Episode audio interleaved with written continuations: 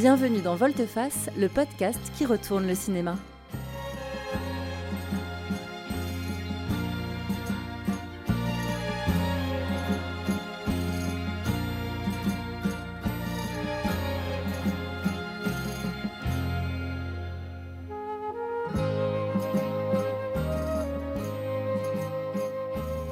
Vous écoutez la saison 3 dédiée à l'intégrale des films de Sam Peckinpah.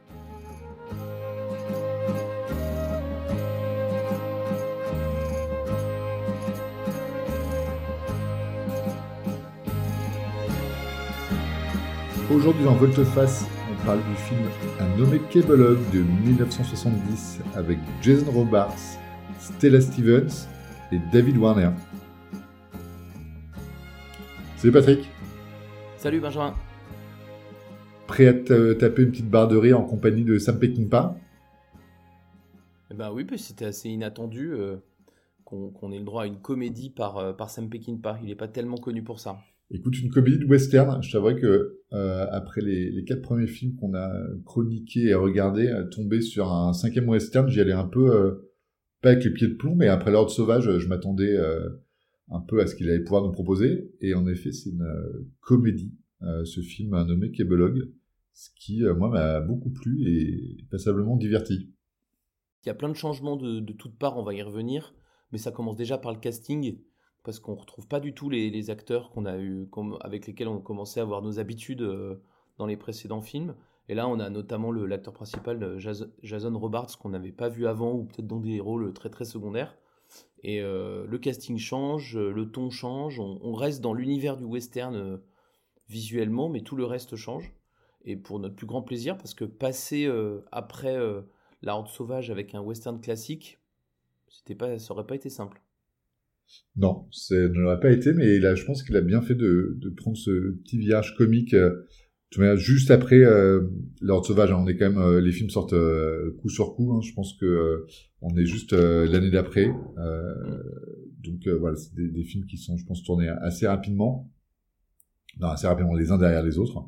Et comme on le disait tout à l'heure en, en préparant l'émission, Là, on est euh, dans un environnement western, donc on va voir euh, des chevaux, des diligences, euh, des cow-boys, des prostituées, une petite ville de Far West.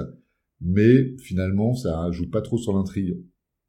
Non, alors d'ailleurs, en parlant d'intrigue, est-ce que je ferais pas un petit, un petit pitch? Eh ben, je t'y amène, je t'y invite. Eh ben, génial.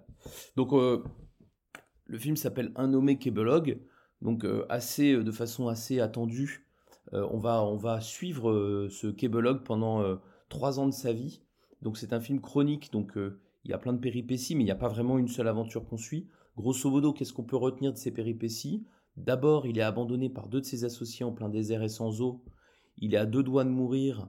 Il va s'en sortir en trouvant une source et à partir de cette source, il va vouloir, il va essayer de faire fortune ou en tout cas de faire carrière en montant un, un relais de diligence pour euh, bah, abreuver euh, chevaux et humains euh, sur la route de cette diligence.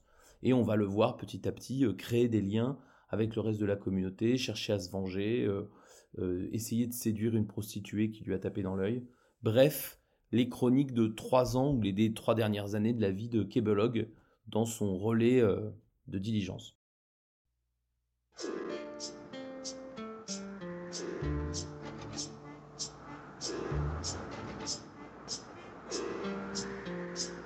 Ain't had no water since yesterday, Lord. Getting a little thirsty. Just thought I'd mention it. Amen.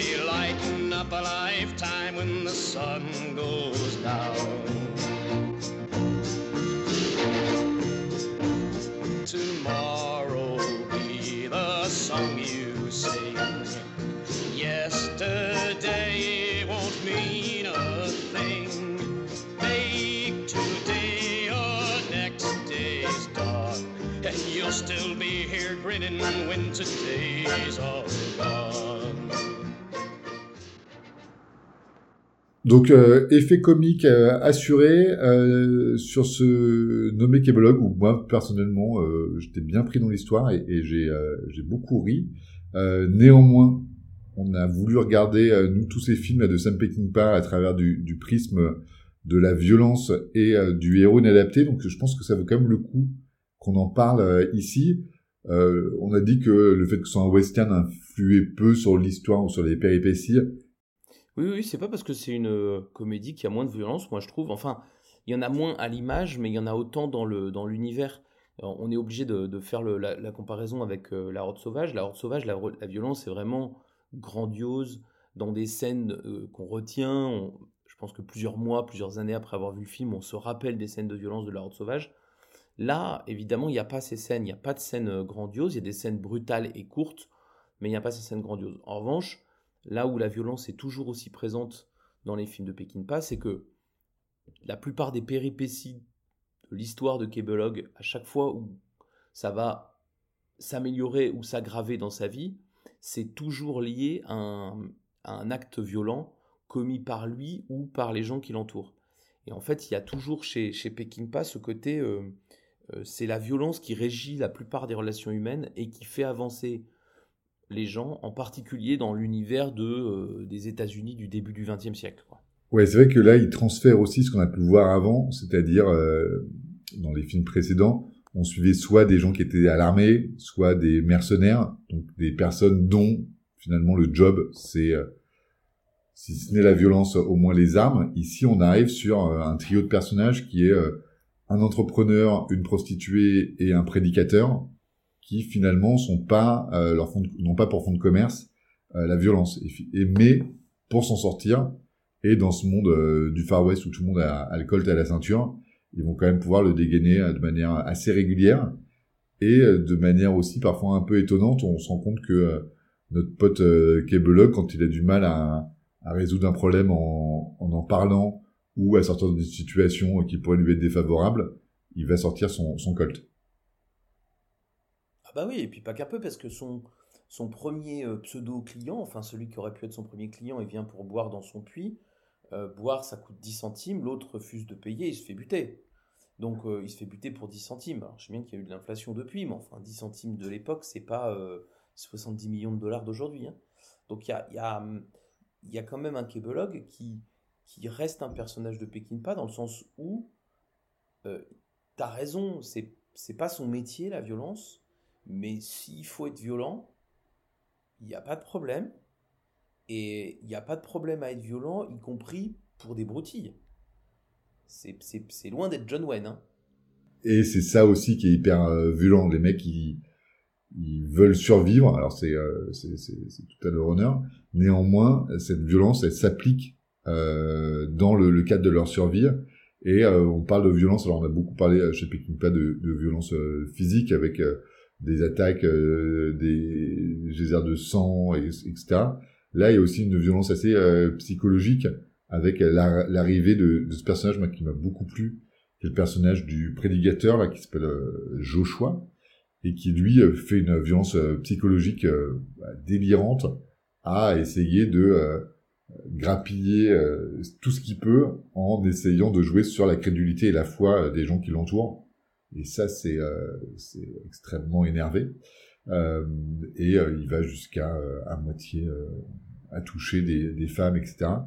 Mais c'est ça qui est, c'est ça qui est, qui est aussi intéressant, c'est de voir que cette violence qui devient assez latente, elle est et sur des coups de feu et sur on donne la mort et en même temps c'est aussi j'influe sur mon environnement à mon simple bénéfice.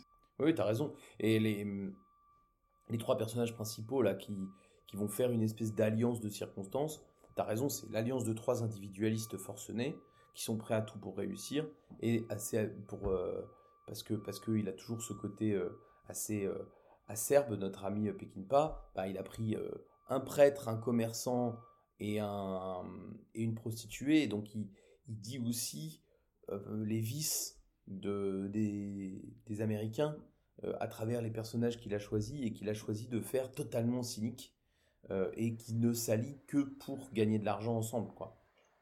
Je suis tout à fait d'accord et en plus là ce qui est d'autant plus vicieux, ou pernicieux, c'est qu'il cache ça sous une bonne dose de comédie. Ce qui fait que finalement, on va revenir hein, sur nos héros, ce qui, comment ils se comportent dans ce monde-là.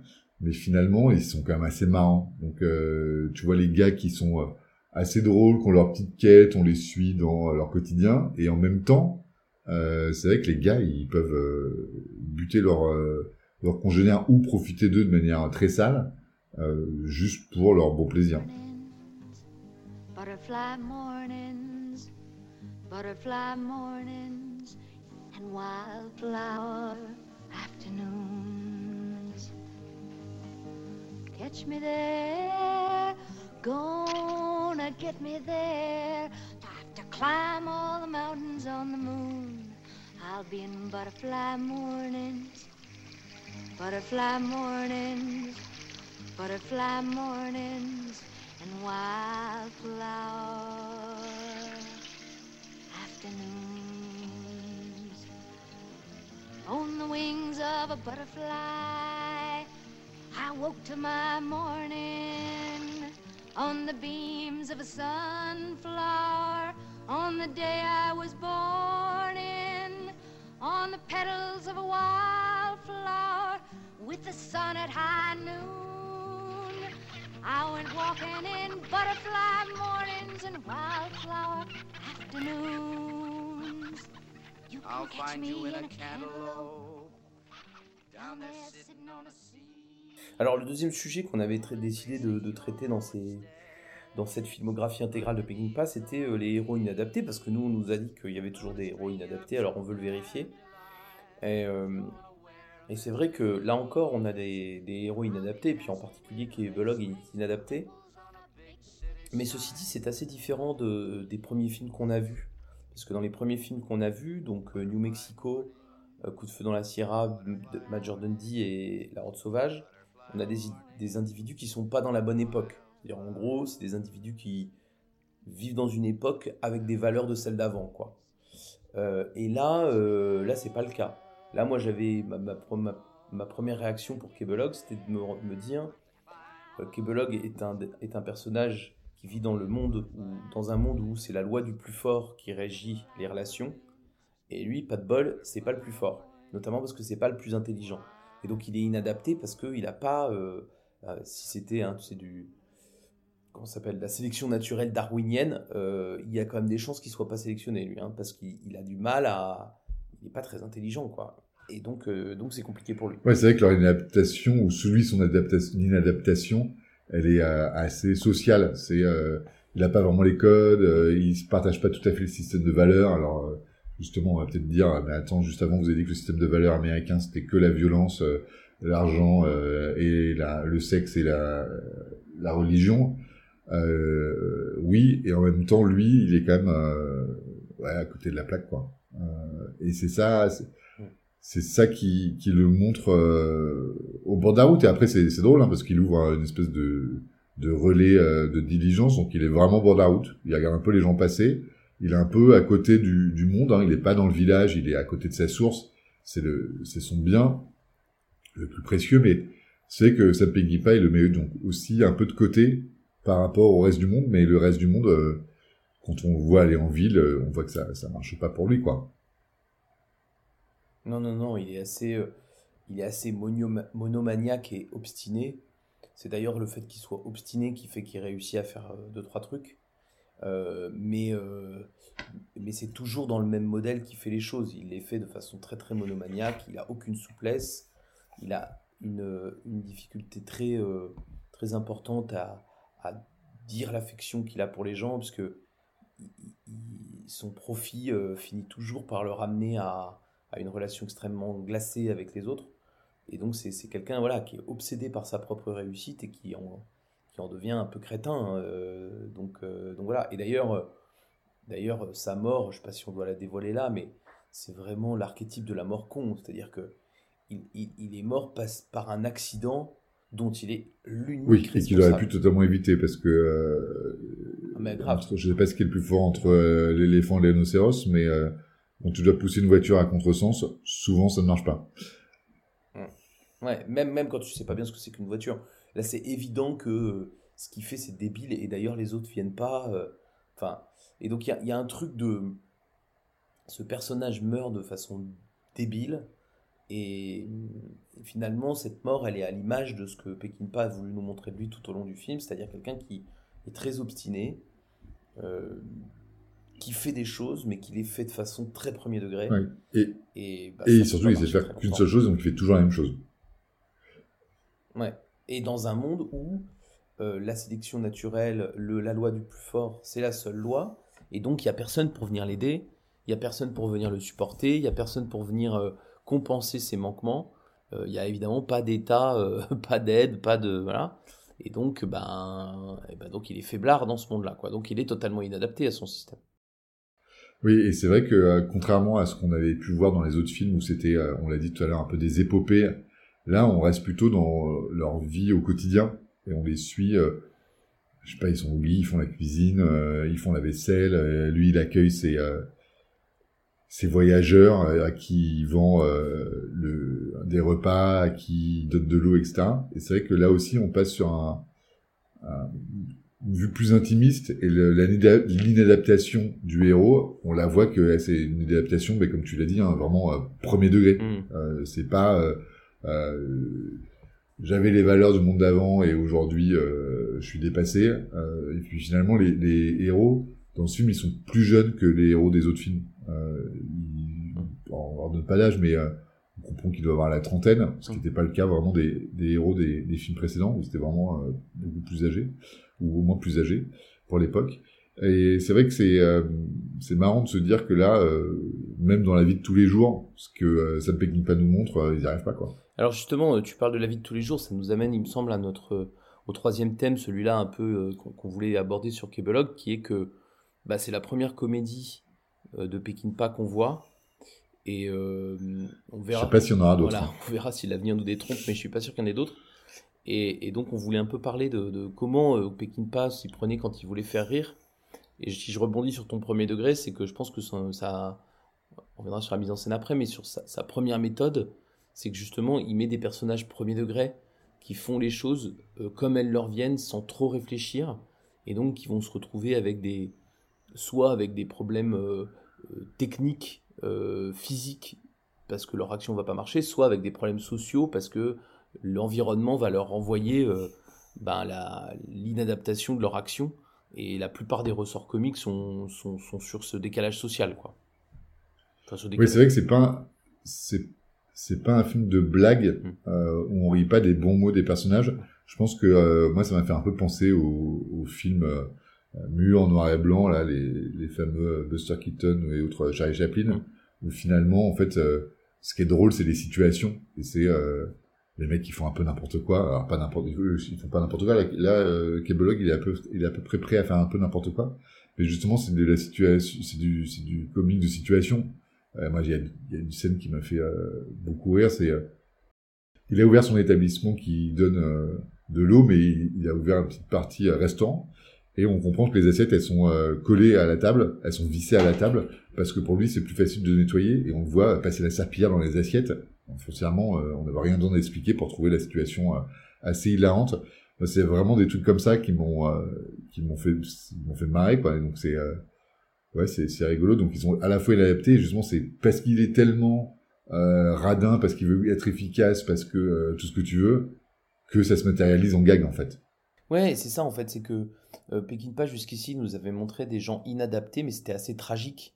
Parce que, et assez tragique et mélancolique, dans La Horde Sauvage, c'est très mélancolique. C'est que euh, ces personnages sont tristes de ne plus vivre dans la bonne époque. Alors que dans Kebelog, l'inadaptation, elle est traitée beaucoup plus sur, comme tu dis, sur de la vaisselle, sur des choses très premier degré, et donc se montrer sur son versant beaucoup plus comique. Euh, donc euh, c'est comme s'il avait euh, gardé exactement le même, le même canevas scénaristique, sauf qu'il l'avait regardé de l'autre côté, il l'a retourné, quoi. Et elle fait, ben, si je le regarde de façon très basique et très quotidien, qu'est-ce que ça donne, quoi? Et ça donne un, ça donne un humour qui est assez marrant. Et, et cet humour, il est renforcé par une mise en scène qui est parfois déstabilisante, enfin en tout cas étonnante, euh, parce que il va vraiment euh, faire des effets de mise en scène très très marqués, très très forts. Et on, a parlé de ces ralentis dans la Horde Sauvage, ben là il a fait des accélérés à la Benny Et c'est euh, assez drôle de voir ça. Enfin, tu peux pas t'empêcher de sourire, quoi. Ouais, c'est assez surprenant. Et puis c'est vrai quand on regarde quelqu'un qui marche euh, de manière accélérée, ça rend tout de suite la chose très comique parce que les gens n'ont pas l'habitude et puis ça fait c'est vraiment pas du tout naturel. Et c'est vrai que euh, c'est- donc il rend le comique euh, visible. Là où c'était aussi euh, un peu le comique sur le décalage où il y a quand même des pour moi l'histoire de la sapillage que je vous ai raconté pour moi c'est vraiment un gag donc je pense qu'il a vraiment tourné comme ça. Mais là en plus il rajoute de l'emphase en nous montrant en nous surlignant au stabilo regardez c'est drôle quoi. Ouais, et du coup, à la fin, moi je trouve que ça, ça nous donne un film. c'est pas un film de l'ampleur du précédent, mais bien évidemment, et c'est pour ça d'ailleurs qu'il n'est pas resté dans l'histoire, que les gens le connaissent pas bien, mais ça donne un film qui est, euh, moi je trouve assez attachant.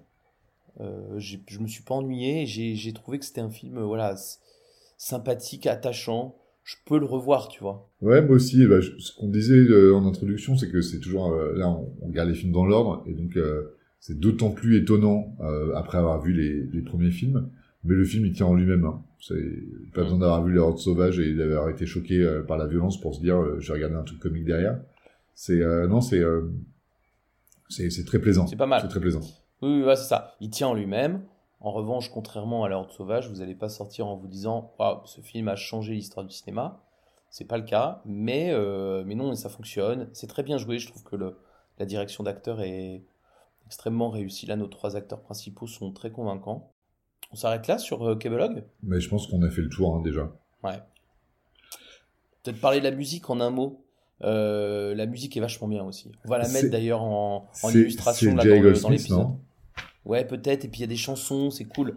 On la, je l'aime- on la mettra un peu en illustration dans le montage parce que la musique est vraiment sympa. Écoute Patrick, je te propose de passer à nos deux rubriques euh, de fin. Cette saison pour accompagner la filmographie intégrale et dans l'ordre de Sam Peckinpah, on a proposé de s'arrêter euh, année après année sur des films sortis euh, la même année que le film qu'on chronique dans l'épisode. Donc aujourd'hui, euh, Un nommé Kebelog est sorti en 1970. On va donc conseiller deux films sortis cette même année.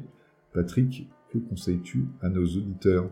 Je conseille un grand classique du cinéma français, figure-toi. Non. Le, si, si, si. le Cercle Rouge de Jean-Pierre Melville.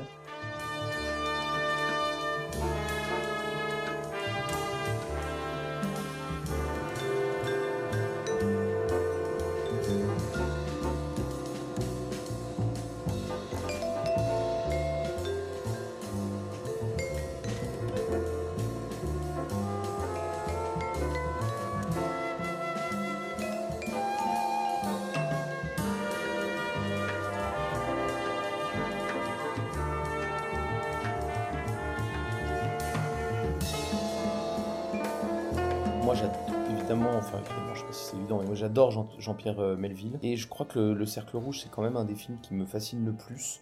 Alors, Le Cercle Rouge, c'est déjà un casting hallucinant, puisque c'est Yves Montand, Bourville, Alain Delon. C'est improbable. Ah, mais fantastique. Et, euh, et Yves Montand euh, est à la tête d'un d'un casse de, de bijouterie dans le cercle rouge qui vaut le détour rien que pour lui. hein. C'est-à-dire que pour moi, dans les scènes de casse, il y a euh, le casse de Hit, euh, probablement celui d'Ocean Eleven dans les choses plus modernes, et puis il y a le cercle rouge. Euh, c'est vraiment fantastique. Donc moi, j'adore Melville et son, ces, ces- ces espèces de, de polar noir incroyables avec des acteurs incroyables. Et le Cercle Rouge, grand chef-d'œuvre, je vous recommande à fond si vous l'avez pas vu. Allez-y. Et toi?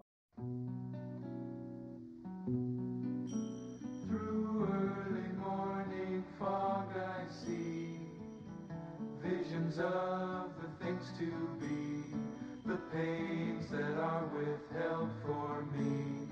I realize and I can see that suicide is painless.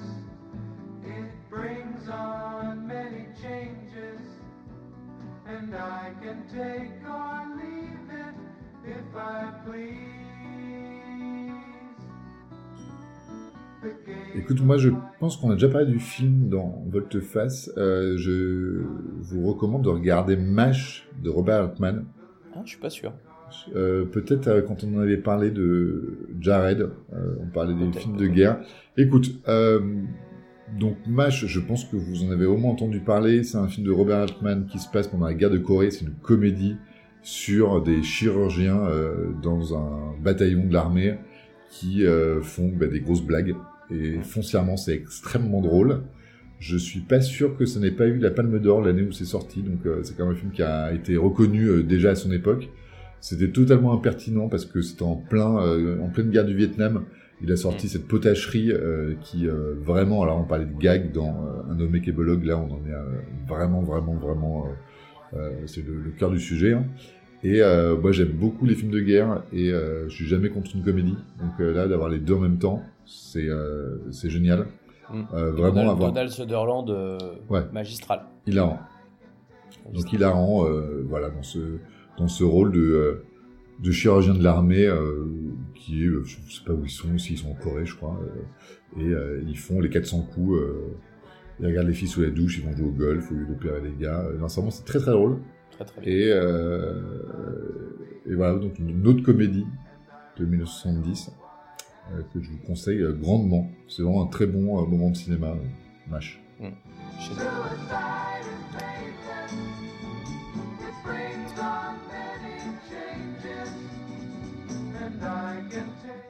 Deuxième rubrique, donc euh, ce qu'on peut vous conseiller à la suite de Un kébologue. Euh, donc on va faire référence au personnage principal féminin qui est euh, joué par Stella Stevens, euh, Hildy, qui est une prostituée. On voulait vous conseiller des films où euh, la prostitution est euh, le thème où un personnage euh, est un- une prostituée. Patrick, euh, qu'est-ce que tu nous conseilles sur ce thème-là ce soir? Alors évidemment, il y en a plein. On pense à Taxi Driver euh, en premier lieu, mais euh, comme on a eu une discussion, euh, Benjamin, euh, il y a un peu avant d'enregistrer sur notre ami Clint Eastwood, je ne résiste pas à l'envie de reparler de peut-être son plus grand film, qui est Impitoyable, qui est là aussi un western et dans lequel les prostituées d'un petit bordel ont un rôle prépondérant puisqu'ils vont, elles vont, elles vont ramener Clint Eastwood dans son dans ses anciennes habitudes de tueur. Euh, donc elles ont vraiment tout le, le- le moteur narratif du film, c'est ce, groupe de prostituées euh, qui sont filmées de façon extrêmement euh, touchante, attachante et, et dans un film pour le coup magistral. Il y a des gens qui aiment plus ou moins Clint Eastwood, mais je crois que personne n'aime pas Impitoyable Impitoyable. qui est vraiment extraordinaire. Donc voilà, impitoyable de Clint Eastwood.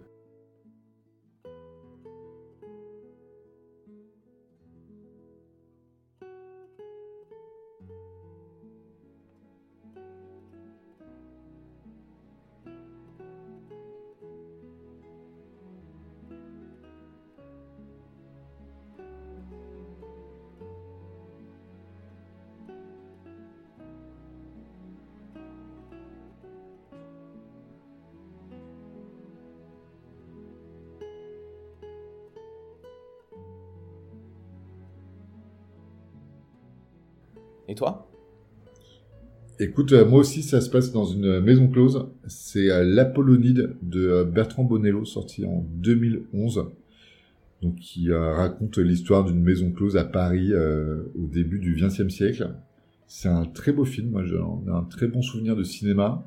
On n'a pas beaucoup parlé de Bertrand Bonello euh, dans Volteface, mais au moins l'Apollonide et son Yves Saint Laurent, je trouve, valent largement le coup d'être découverts euh, si euh, vous ne les avez pas encore vus. Et donc là, voilà, on suit euh, à la belle époque euh, l'histoire d'une maison close entre sa tenancière et les, les différentes prostituées, la lavandière, etc. C'est très beau. Il y a vraiment un super casting et c'est très très très très bien foutu. Et on s'ennuie pas du tout. Et ça vraiment, c'est une belle replongée dans l'époque. Moi, j'ai trouvé quand je l'ai vu. Donc euh, voilà, c'est euh, tout à fait regardable et je pense trouvable facilement. Eh bien parfait, Euh, la Polonide donc. Bon bah Benjamin, on continue, euh, on continue cette, cette intégrale de, de Pékin pas la semaine prochaine. Avec un grand Et plaisir. puis donc merci de nous avoir écoutés. On espère vous retrouver la semaine prochaine pour le prochain film de San Pékin pas. Sa- Salut à tous. À bientôt. Yes, Yesterday don't mean a thing. I'll make today my next day's dawn. And I'll still be here grinning when the sun goes down. Sam Peckinpah revient dans Volte-Face. Dans le prochain épisode, nous parlerons du film Les chiens de paille. Soyez prêts. I'll be there put the sun to bed tomorrow is the song I sing.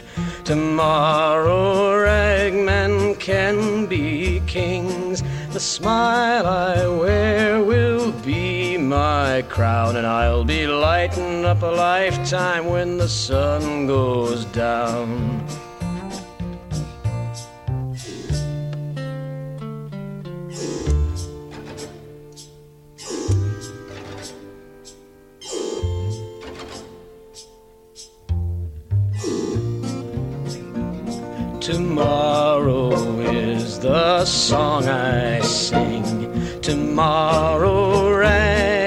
Can be kings. Course sometimes kings may ragmen be. If it can happen to a king, it can happen to me.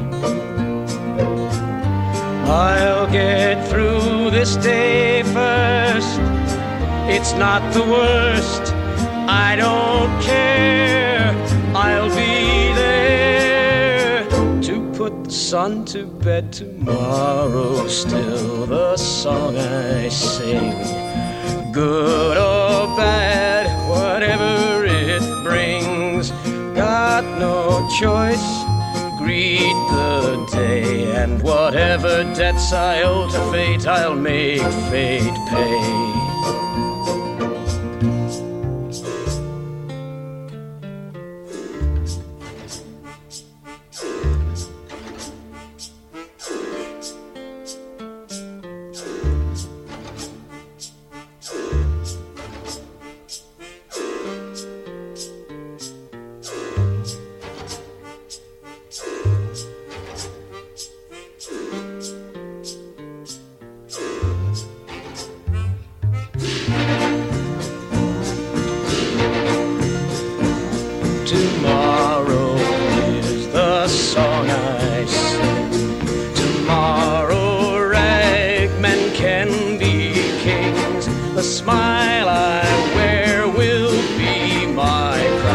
I'll be lighting up a lifetime when the sun goes down.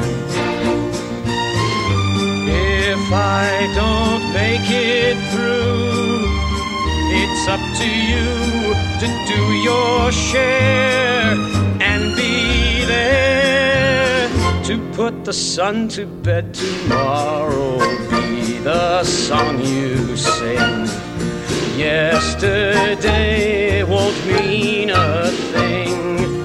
Make today your next day's gone. You'll still be here grinning when today's all